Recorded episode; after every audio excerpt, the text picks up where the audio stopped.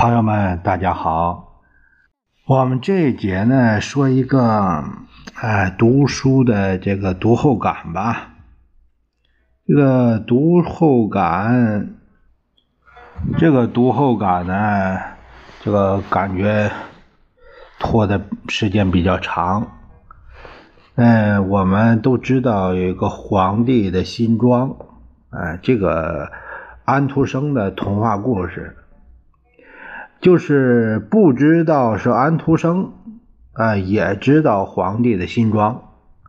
这个故事说的是皇帝爱慕虚荣，被骗子耍了，呃，穿着裤衩在大街上走，啊，没人敢戳穿他，都在附和新装的美。当初老师给我们说了，说到这个。只是感觉是一个愚蠢可笑的事儿。今天突然看到一则新闻，他说题目是“神医们应该歇会儿了”，就那意思吧。这个题目我也没太记清楚。呃，这个我应该说的是这个中医光环下的那些骗子，以中医为名。啊，骗骗钱，甚至还骗色这些事儿，这一下子让我想起来这个这则童话。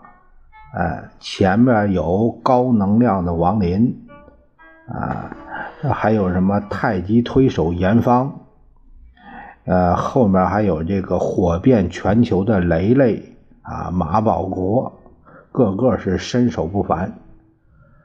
雷雷是彻底演砸了，这个马保国呢，却是越耻越勇，刷新了中华大地不要脸的记录。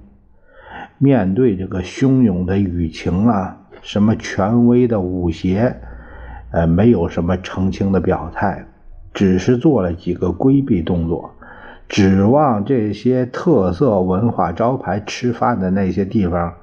也都集体沉默了，除了孩子心态的网友，呃，他都这个玩闹，没有人有实际的举措。现在想起来啊，更恐怖的是，皇帝新装里边的人们，不仅仅说是虚荣的在捧，啊，不仅仅是这一点，还有一种可能。就是不能说，不敢说，说实话代价太大，集体晋升了，只能有一种声音。当什么丑陋现象都用赞美来修饰的时候，你会发现这个世界它有多怪诞呢？最近呢，听说又。这三月一号吧，二号啊，又颁布了修改了的新的法律条文，其中有一条是侮辱诋毁英雄罪。